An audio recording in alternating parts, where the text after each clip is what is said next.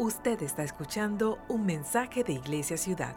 Para mayor información, visita nuestra página web iglesiaciudad.org.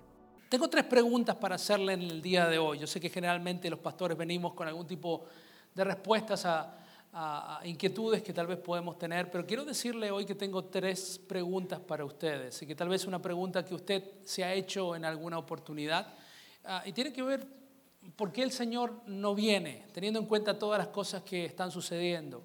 Pandemia, ¿sí? vivimos en tiempo histórico de pandemia, ah, no tan solo pandemia, sino eh, guerras. Ah, no podemos entender lo que está pasando. Decimos, Señor, ven pronto. ¿Cuántos de ustedes han estado en un momento de su vida que ha mirado al cielo y le ha dicho, Señor, ven pronto?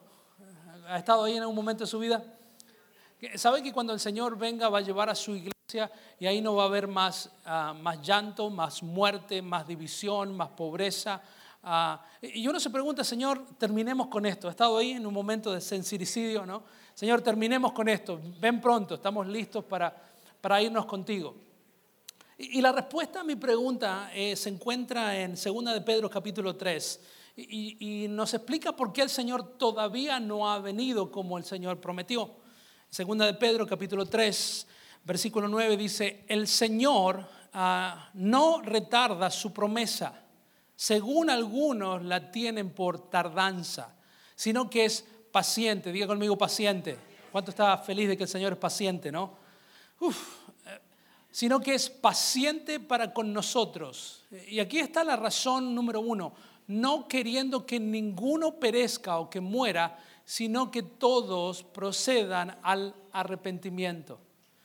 La razón número uno por la cual el Señor no ha cumplido todavía su promesa es porque hay personas que no han conocido a Cristo, no se han arrepentido de sus viejos caminos y no conocen al Señor. Si el Señor viniese hoy en día, vivirían separados eternamente del Señor. Y yo creo que el Señor está esperando en la iglesia de Jesucristo que hagamos la obra del Evangelio. Como decía anteriormente, el Señor comenzó una misión, pero esa misión está incompleta y es nuestra responsabilidad terminarlos. Déjeme darle algunas estadísticas acerca de la realidad que vivimos. Alrededor del mundo, más de 165 mil personas mueren por día. Déjeme repetirlo nuevamente. Todos los días, más de 165 mil personas mueren por causas naturales todos los días. El gran problema de eso es que muchas de esas personas no conocen de Cristo y van a vivir eternamente separados de Él. Escuche esto, hay aproximadamente 7.5 billones, diga conmigo billones, con la B, ¿no? Hay 7.5 billones de habitantes en la Tierra. Please, los ingenieros de aquí me van a empezar a textear, ¿no? Hay 7.5243333. A medida que voy hablando, ese número va cambiando, ¿está de acuerdo? Porque nacen infinidad de bebés todos los días, ¿ok? But trust me, dígame, dele un break al pastor. Hay aproximadamente 2.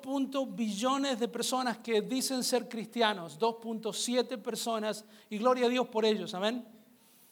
Pero acá está la cifra que tenemos que prestar atención. Hay 3, perdón, 4.8 billones que aún no conocen del Señor.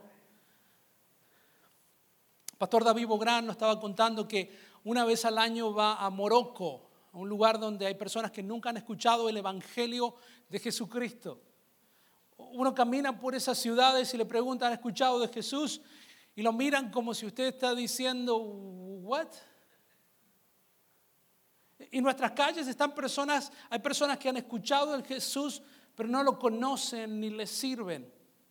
Y no va a ser suficiente para ellos, lamentablemente. Y yo sé que es difícil para nosotros pensar en términos de billones. ¿Cuántos de ustedes están superados por encima de la tabla del 7? Cualquier cosa, 7 por 7.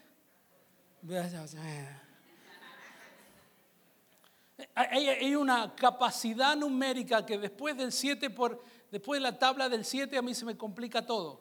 Y, yo sé que cuando alguien habla en términos de billones nos cuesta mucho asociar ese número de personas y me tomé el trabajo, porque los pastores no tenemos nada que hacer en la semana, de hacer un ejemplo de cuánto representa 4.8 billones de personas que no conocen al Señor.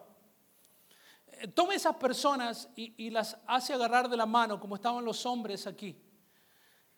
Y pone esas 4.8 billones de personas y pueden dar la vuelta al mundo, no una vez, el mundo es grande, ¿ok? No dos veces, no tres veces, no cuatro veces, no cinco veces. 36 veces alrededor del mundo es la cantidad de personas que todavía no conocen, no sirven a Jesús.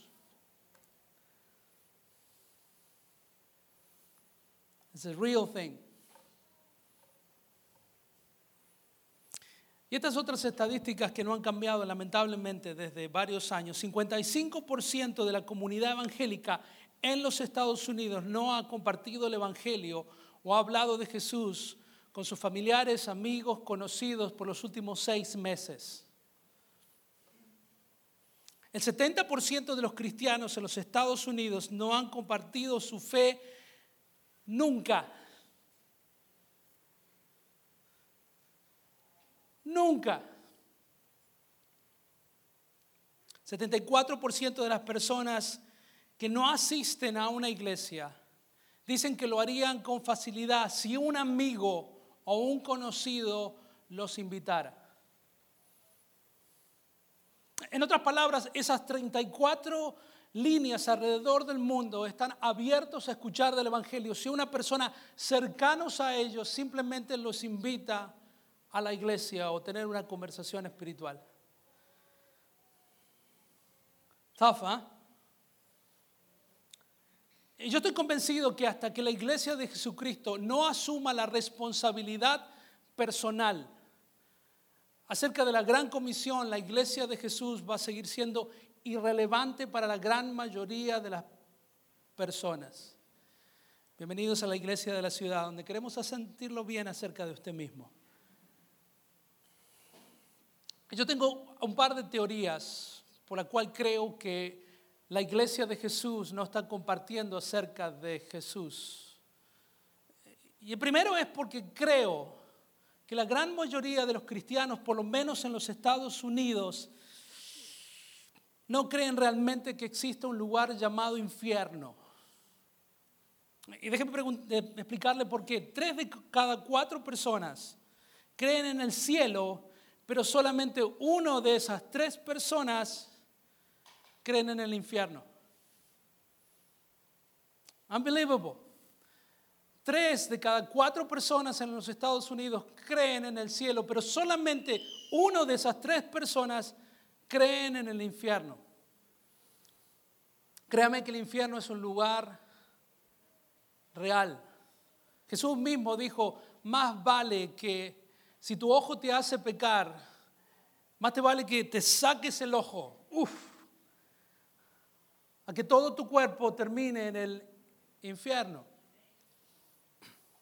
Me gustaría hacer una demostración física con una cuchara metiéndome en mi ojo, sacándome la córnea, para que usted entienda que si eso es mejor que pasar la eternidad separado del Señor, this is real. Por una cuestión de tiempo decidieron no hacerlo.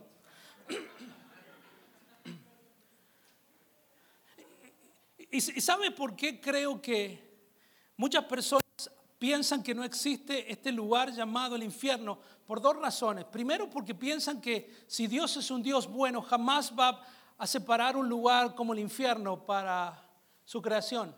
Y quiero decirle que el infierno fue creado para Satanás no para la creación de Dios. ¿Se entiende? Lea la Biblia. Ha sido creado para Él. Pero Dios es un Dios bueno. ¿Cuántos dicen amén? Dios es un Dios santo. ¿Cuántos dicen amén? Pero Dios es un Dios justo. Y Dios no puede ser injusto y seguir siendo santo. ¿Y quién no podemos? Y la Biblia dice que el Señor no es santo en realidad. Dice que es santo, santo, santo. Y yo creo que la explicación en la Biblia es para que podamos entender qué realmente Dios es. En los atributos de la santidad de Dios es tan evidente en la Biblia, porque nosotros decimos, si usted es boricua, dice santo. Y creo que el Señor se lo deja pasar. Creo que el Señor hace así, como diciendo, sí, ¿qué pasó? WhatsApp. No, pero la Biblia dice que el Señor es santo y santo y, santo, tres veces santo, pero Dios es santo. ¿Cuántos dicen amén?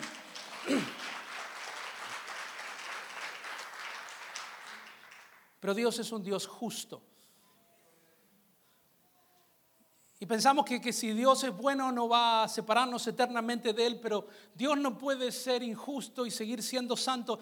Y este mensaje no es acerca del infierno, quédese tranquilo.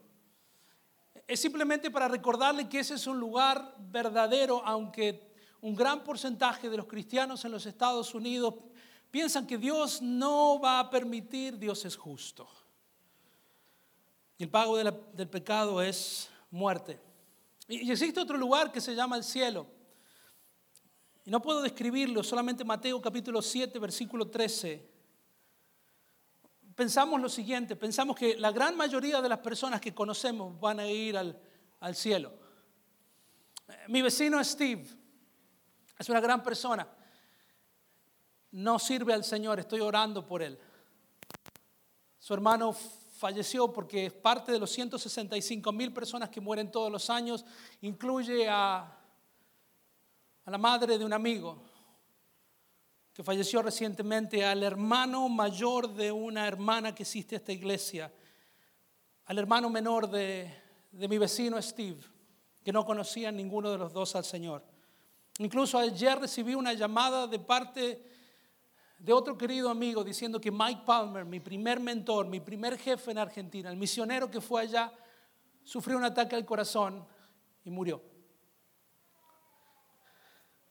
La alegría que tengo de saber que la gran mayoría de esos amigos hoy están en la presencia del Señor en un lugar real que se llama el cielo. Pero la tristeza que tenemos que tener que gran mayoría de las personas que mueren todos los días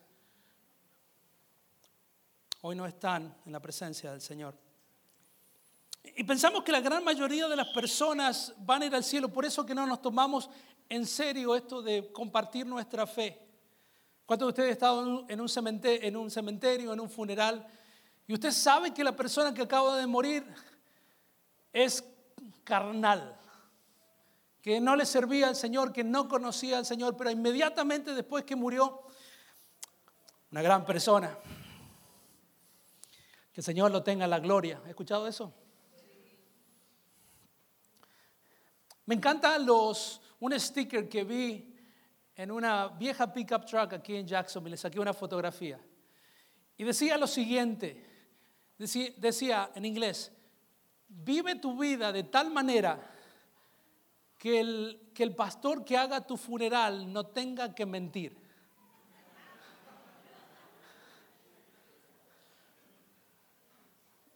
Ya que con ese ya cierro el mensaje. Vive de tal manera que el día que hagan tu funeral, el pastor que lo haga no tenga que mentir. Porque a veces nos vemos en el compromiso de decir, bueno, en el fondo era una buena persona. Le debía plata a todo el mundo, era infiel a su esposa, lo seguía el FBI, pero en el fondo era una buena persona. Y estoy seguro que si Dios es bueno, que lo es, debe estar en su gloria. Y usted sabe en el fondo de su corazón que el escenario no es así. La tercera teoría que tengo pensando por qué no compartimos nuestra fe es tan sencilla. Pensamos que evangelizar o compartir nuestra fe es una cuestión de los profesionales. ¿Cuántos de ustedes han pensado así? ¿Sí? Hay un gran porcentaje que no comparte su fe. Y, pensamos que personas calificadas como Billy Graham, ¿cuántos de ustedes conocen el ministerio de Billy Graham? yo recuerdo que la gente iba a los estadios y estaba así, estaba esperando que Billy Graham hiciera un, llamado. Yo creo que me he entregado siete veces al Señor en la misma campaña. Eh, porque tiene una unción especial, tiene una gracia especial, tiene tiene una autoridad especial dada por Dios, sobrenatural. La Biblia habla que todos nosotros tenemos distintos dones, ¿verdad? Talentos, habilidades. Y, el evangelista es un don espiritual dado por Dios. Y la verdad es que no todos nosotros tenemos ese don espiritual. Los que tienen el don espiritual del evangelismo son las personas que no se pueden ir a dormir sin haberle predicado a tres personas. Yo tengo un amigo que va a las líneas de Walmart, las más largas, simplemente para poder evangelizar a alguien en el camino. Yo no tengo el don porque yo los empujo porque quiero salir primero. No tengo el don de evangelismo. Ah, conozco personas que se han ido a dormir y se han acordado que no han compartido el Evangelio a nadie y se han ido a cargar gasolina a un gas station sabiendo que alguien iba a estar ahí para hablarle de Cristo. Ese es el don del evangelismo. Y sabe que la gran mayoría de nosotros no tenemos ese don, pero sí tenemos una responsabilidad. Diga conmigo responsabilidad. Pablo le dice a Timoteo en 2 de Timoteo capítulo 4, versículo 4 lo siguiente. Hablándole del, del futuro, dice, apartarán sus oídos de la verdad y se volverán a mitos, a leyendas. Pero tú, le dice Pablo, en otras palabras, pero ustedes, iglesia de la ciudad, se sobrio en todas las cosas, sobre penalidades, haz el trabajo de quién? De un evangelista. En otras palabras, no está diciendo, si tienes el don del evangelista, es tu responsabilidad. No, tenemos que hacer el trabajo, la obra, la función de un evangelista. Uno de los evangelistas que yo trabajé se llama Carlos Anacondia. ¿Cuántos de ustedes han escuchado de Carlos Anacondia? Carlos Anacondia tiene dos grandes dones. Uno es el evangelismo. Él cada vez que hace un llamado o no importa dónde está, en qué país, la gente corre al altar a recibir a Cristo. Y lo segundo que hace es, tiene un don de liberación. Y recuerdo cuando vino una de las primeras veces que vino a los Estados Unidos y yo estaba aquí, él estaba en, en Tampa, yo vivía aquí en Jackson y me pidió que fuera para allá. Y primero quería que tradujese, yo hace un año que vivía acá en los Estados Unidos, así que dije, Carlos, gracias por el honor, pero no puedo. Y Carlos Aracondia predica así, a mil por hora. Y empezó a ministrar, no tan solo que muchas personas se convirtieron, sino que empezó a identificar espíritus en el cuarto y empezó a, reprender. Y, la verdad que el traductor, un genio. Ven, el traductor iba, boom, ah, estaban como haciendo ping pong ahí. Los dos eh, se transformaron en una sola persona. ¿Ha visto traductores así? Que son buenos y uno dice, wow, no sé a quién escuchar. Su cerebro empieza a ser así. Pero llegó un momento que Carlos, el pastor Carlos Anacondia, empezó a reprender espíritu de esto, espíritu del otro, y llegó a cuadriplégicos. Y ahí se le acabó la energía al, traductor. Su mundo, su vocabulario se terminó. Y venía hablando y reprendiendo. No tiene nada que ver con mi mensaje, pero me encanta la anécdota. Y estaba Carlos y reprendiendo y, y espíritu de cuadriplegia. Y el traductor lo miró como diciendo, podemos tomar un break. Y Carlos le hablaba y le hablaba y nada, puso en blanco, ¿no? Y hace Carlos, quadriplegian, yeah, y siguió Carlos Aragondia. Pero son dones y habilidades dados por Dios. Pero nuestra responsabilidad como hijos de Dios es hacer el trabajo de un evangelista, aunque no lo seamos. ¿Cuántos dicen amén? Y sabiendo que muchos de nosotros usamos como excusa no tener el don del evangelismo para, del evangelista para compartir nuestra fe, quiero enseñarle tres prácticas comunes de tres personas impensadas.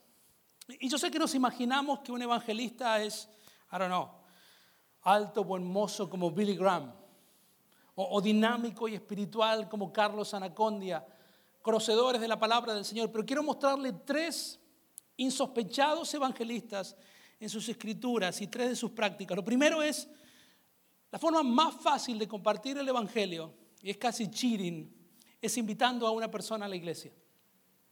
Diga conmigo, da. Pero si todos hiciéramos eso, no habría una silla vacía en ninguna iglesia alrededor del mundo. Mire lo que pasó en un encuentro que Jesús tuvo con una mujer samaritana en un pozo. Juan capítulo 4, versículo 28 dice que la mujer, esta samaritana que fue sorprendida por Jesús, tenía muchos maridos y el marido que tenía ni siquiera era de ella, era prestado. Y dice que la mujer dejó su cántaro después de haber hablado con Jesús, volvió al pueblo y le decía a la gente, vengan a ver, diga conmigo, vengan a ver. Vengan a ver a un hombre que me ha dicho todo lo que he hecho. ¿No será este el Cristo? Salieron del pueblo y fueron a qué? A ver a Jesús. ¿Cuántos de ustedes piensan que esto es una, es una gran evangelista, una, una persona muy docta? ¿Qué, dijo esta mujer? Ven y ve. ¿Cuántos de ustedes le han dicho, hey, vení a ver la novela conmigo? ¿Sí? ¿Cuántos de ustedes, muchachos, han dicho, hey, juega el Real Madrid y el Barcelona? Ven y ve. Cualquiera de nosotros podemos invitar a las personas a ver y a escuchar y a sentir lo que nosotros hemos visto y experimentado. ¿Cuántos dicen amén?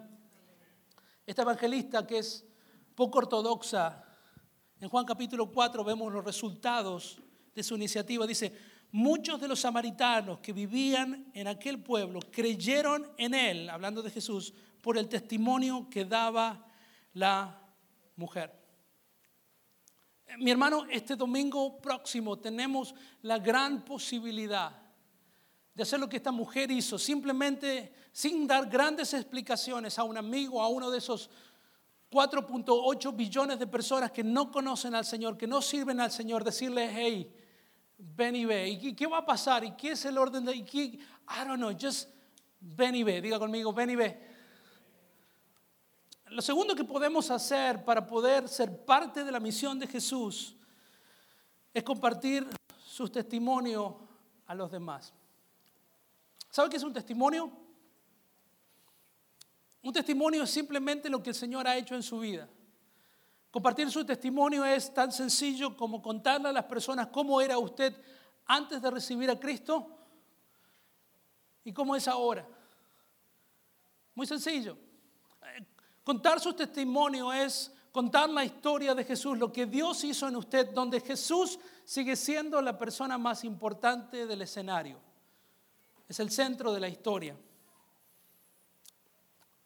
Otra persona que tal vez no lo considera como un evangelista, no tan solo es esta mujer samaritana, sino es otro personaje tal vez tan colorido. Era un hombre ciego que fue sanado por Jesús. Como usted sabía, Jesús le encantaba sanar el día sábado, simplemente para molestar a los religiosos de su época, just for fun. Y Jesús sanó a una persona en el día equivocado y los religiosos de esa época empezaron a cuestionarlo. ¿Quién es este Jesús? ¿En nombre de quién hizo el milagro? ¿Cuál es su background teológico? ¿En qué instituto bíblico hebreo estudió? Y un montón de preguntas. Y este hombre, en Juan capítulo 9, le contestó, si es pecador, hablando de Jesús, no lo sé, diga conmigo, no lo sé. Respondió el hombre, lo único que sé es que yo era ciego y ahora veo. Y yo sé que hay muchas personas a su alrededor que tienen muchas preguntas y usted piensa que está obligado a contestar todas las preguntas que las personas tienen. Porque ¿qué pasaría que si alguien le pregunta algo que usted no sabe?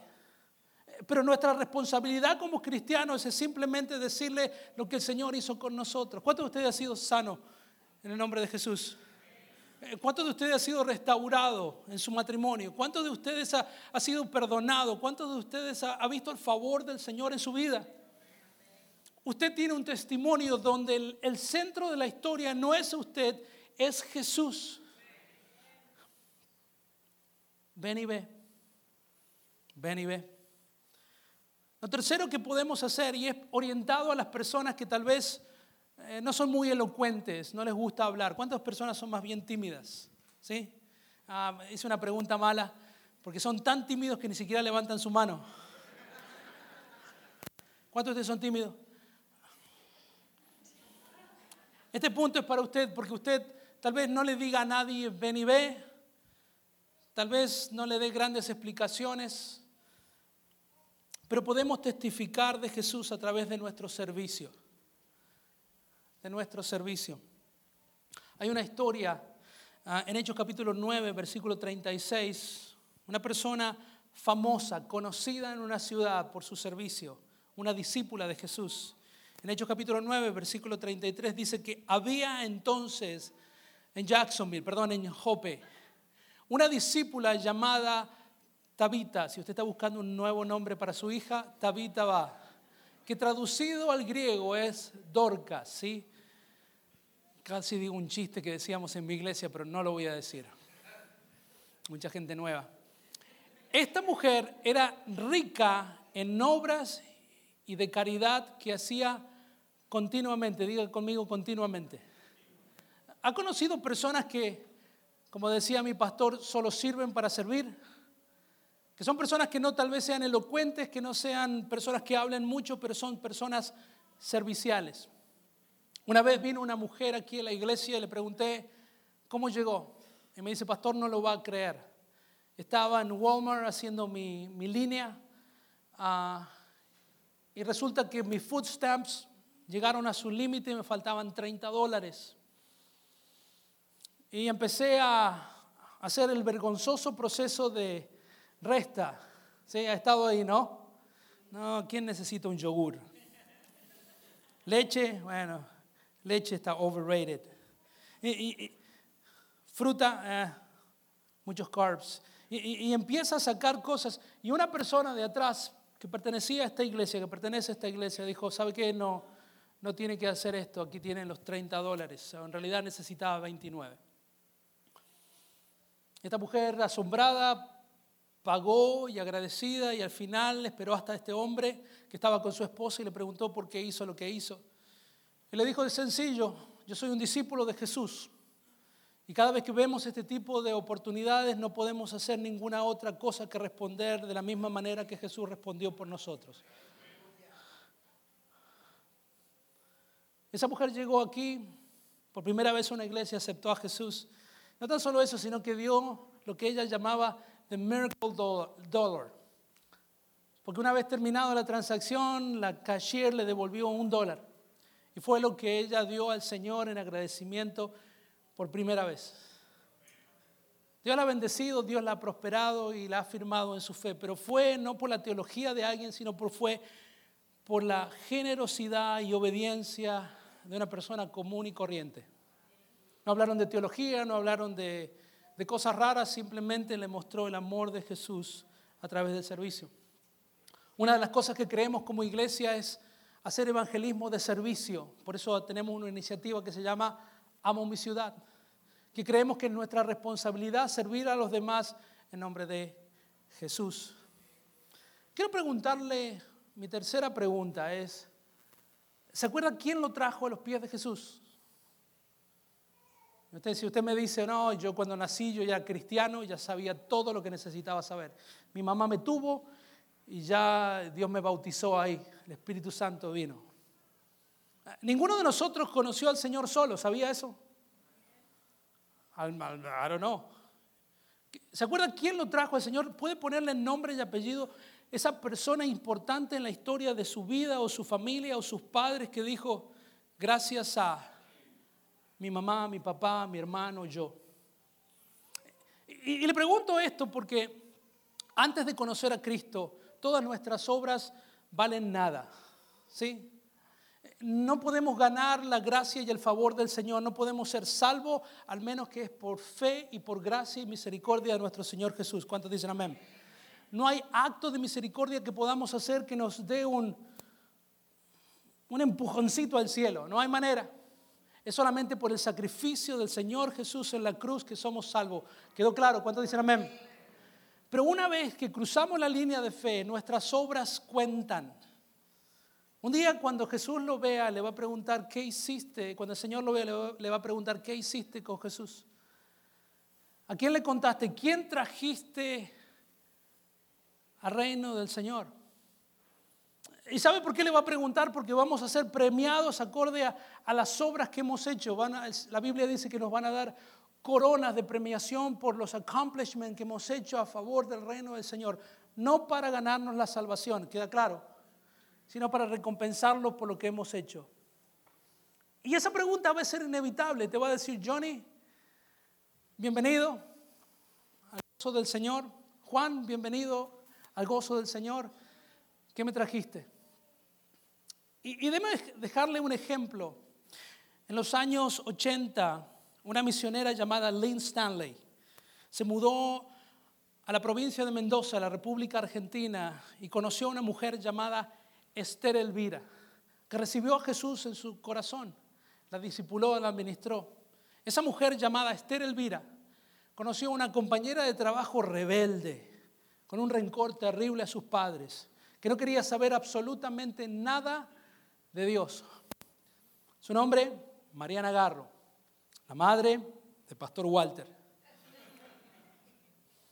Esa mujer recibió a Cristo, fue a la iglesia por primera vez y fue en una escuelita dominical donde este individuo escuchó por primera vez del Evangelio y aceptó a Jesús como su Señor y Salvador.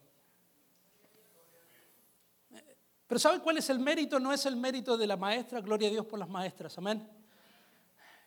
Tampoco es el mérito de mi mamá.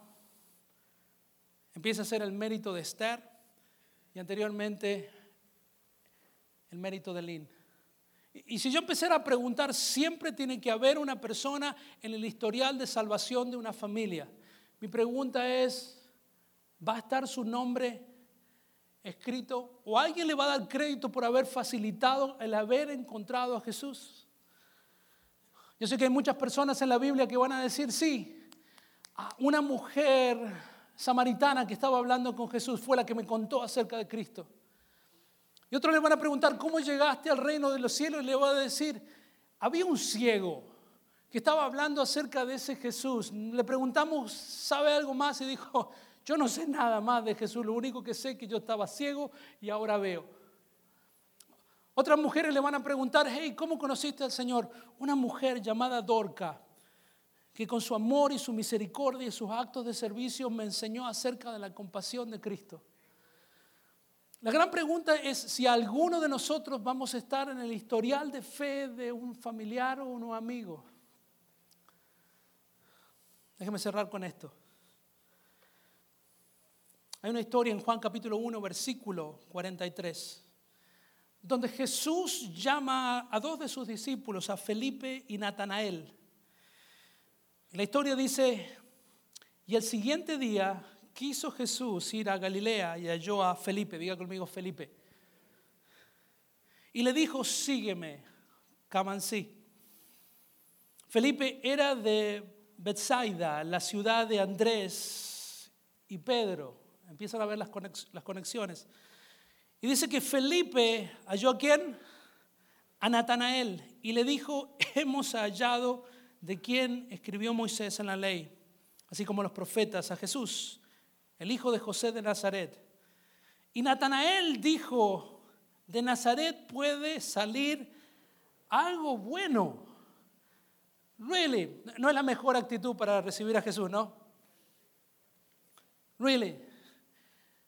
Escúcheme, quiero que vea que Felipe halló a Natanael y Natanael llegó a los pies de Jesús y, y él no venía con la mejor actitud.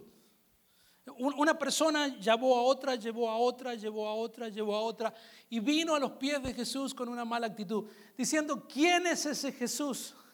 ¿Hay algo bueno que puede salir de ese pueblucho? Pero después que aceptó la invitación, algo pasó. Y dice, cuando Jesús vio a Natanael, Natanael era la persona que venía con una mala actitud acerca de Jesús, que se le acercaba, dijo de él, He aquí un verdadero israelita. Jesús lo estaba leyendo, en quien no hay engaño. Y respondió Natanael, el mismo que acababa de decir que nada bueno podía salir de ese pueblo. Y dijo, Rabí, tú eres el Hijo de Dios, tú eres el Rey de Israel. Vamos a darle un aplauso al Señor.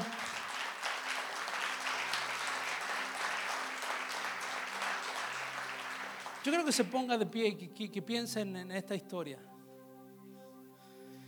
Hermano, la, la presentación de Felipe no fue perfecta. La presentación de Felipe fue imperfecta. En ningún momento trajo escritura y un montón de ideas de por qué tenían que convencer a Natanael para llegar a los pies de Jesús.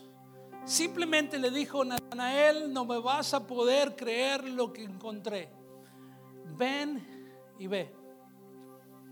Y Natanael, sarcástico, conocido de la palabra del Señor, un experto en la búsqueda de las cosas espirituales, se rió de él y le dijo, nah, algo bueno puede salir. ¿Qué, ¿Qué, voy a ver a ese Jesús ahí en la iglesia en Pascua? Eh, si todas las religiones son iguales, si todos los caminos van al cielo. Just vení y ve. Vení y experimentar lo que yo experimenté. Y dice que cuando Natanael tuvo un encuentro con Jesús, cuando Jesús lo miró y, habló a su vida, sabía lo que estaba sintiendo. Dijo, Rabí, tú eres el Hijo de Dios, tú eres el Rey de Israel. Mi hermano, lo que quiero mostrarle aquí es que Felipe fue el que invitó, bien o mal, a Natanael. Y mi pregunta es, ¿cuántos Natanaeles en su vida existen que necesitan ser invitados por usted? Yo creo que aquí hay muchos Felipes que tal vez no tengan todas las respuestas, que simplemente el única virtud en ustedes es haber encontrado el hallazgo de encontrar a Jesús y tal vez está buscando la manera de hacer una PowerPoint presentation, los 10 beneficios de seguir a Jesús. Y lo único que los natanaeles en nuestra vida necesitan que alguien nos diga es, Natanael, come and see.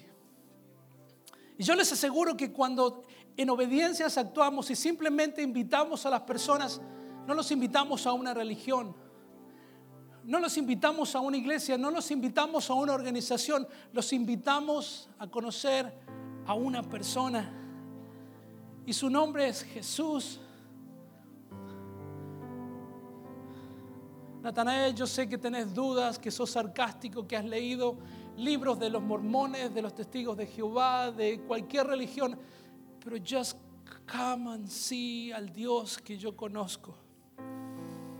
Porque yo le prometo que cuando nosotros tenemos un encuentro personal con Jesús, nuestra perspectiva cambia. Nuestro sarcasmo se transforma en humildad y entendemos lo que nuestra mente no puede entender, porque dice la Biblia que el Señor ha puesto eternidad en el corazón del hombre. La eternidad no está puesta en el cerebro del hombre porque no somos suficientemente inteligentes, pero puso eternidad en el corazón del hombre. Es por eso que cuando un hombre es bien o mal invitado, y alguien se toma el trabajo de presentarlo, este es Jesús, el Rey de Reyes, el Señor de Señores, ese es el Jesús que te estoy hablando. El corazón de la persona explota porque hay eternidad en el corazón de todos nosotros.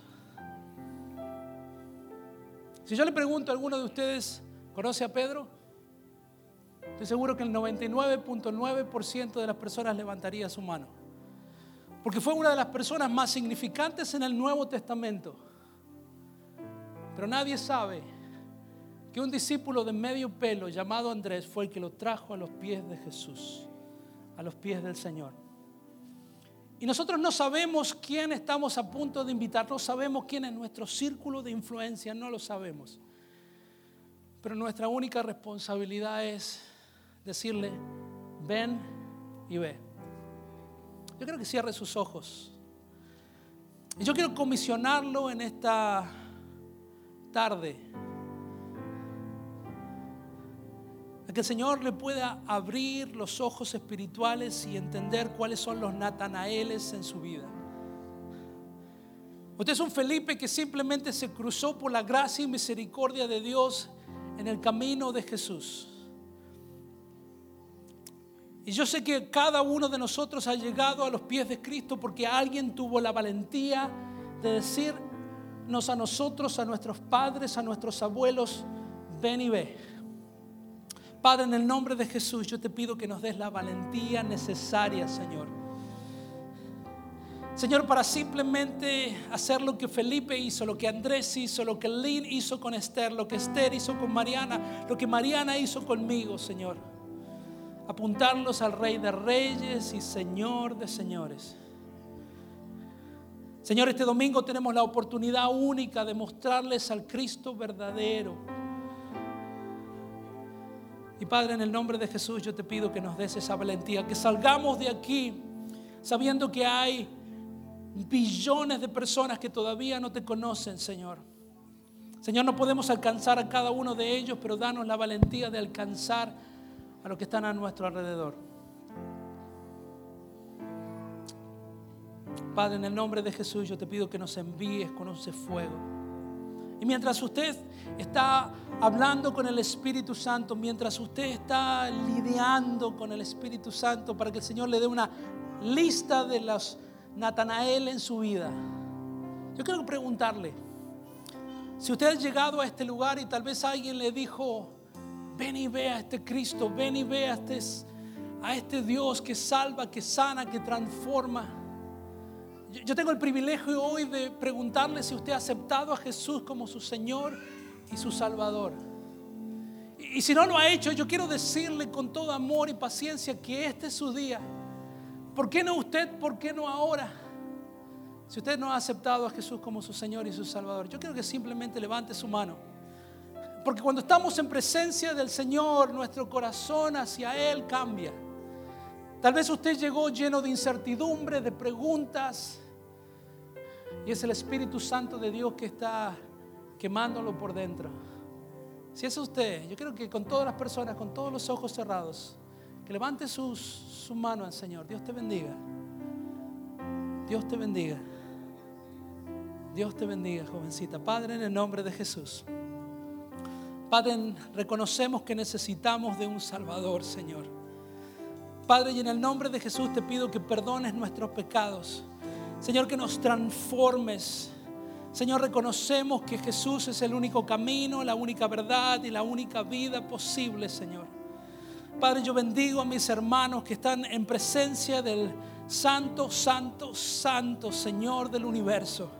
Y Padre, yo te pido que hoy sus vidas cambien, que sean transformados para tu gloria y tu honra, de la misma manera que Natanael entendió que tú eres el Hijo de Dios viviente. Y Señor, para el resto de nosotros que podamos predicar de ese Evangelio que cambió nuestras vidas para siempre. Para que algún día cientos de personas pongan nuestro nombre como personas de importancia en su descubrimiento de quién Cristo es. En el nombre de Jesús. Esperamos que este mensaje sea de bendición para sus vidas. Si desea conectarse, puede visitarnos en nuestro campus de Jacksonville o en Orange Park. También nos puede contactar a través de iglesiaciudad.org. Bendiciones.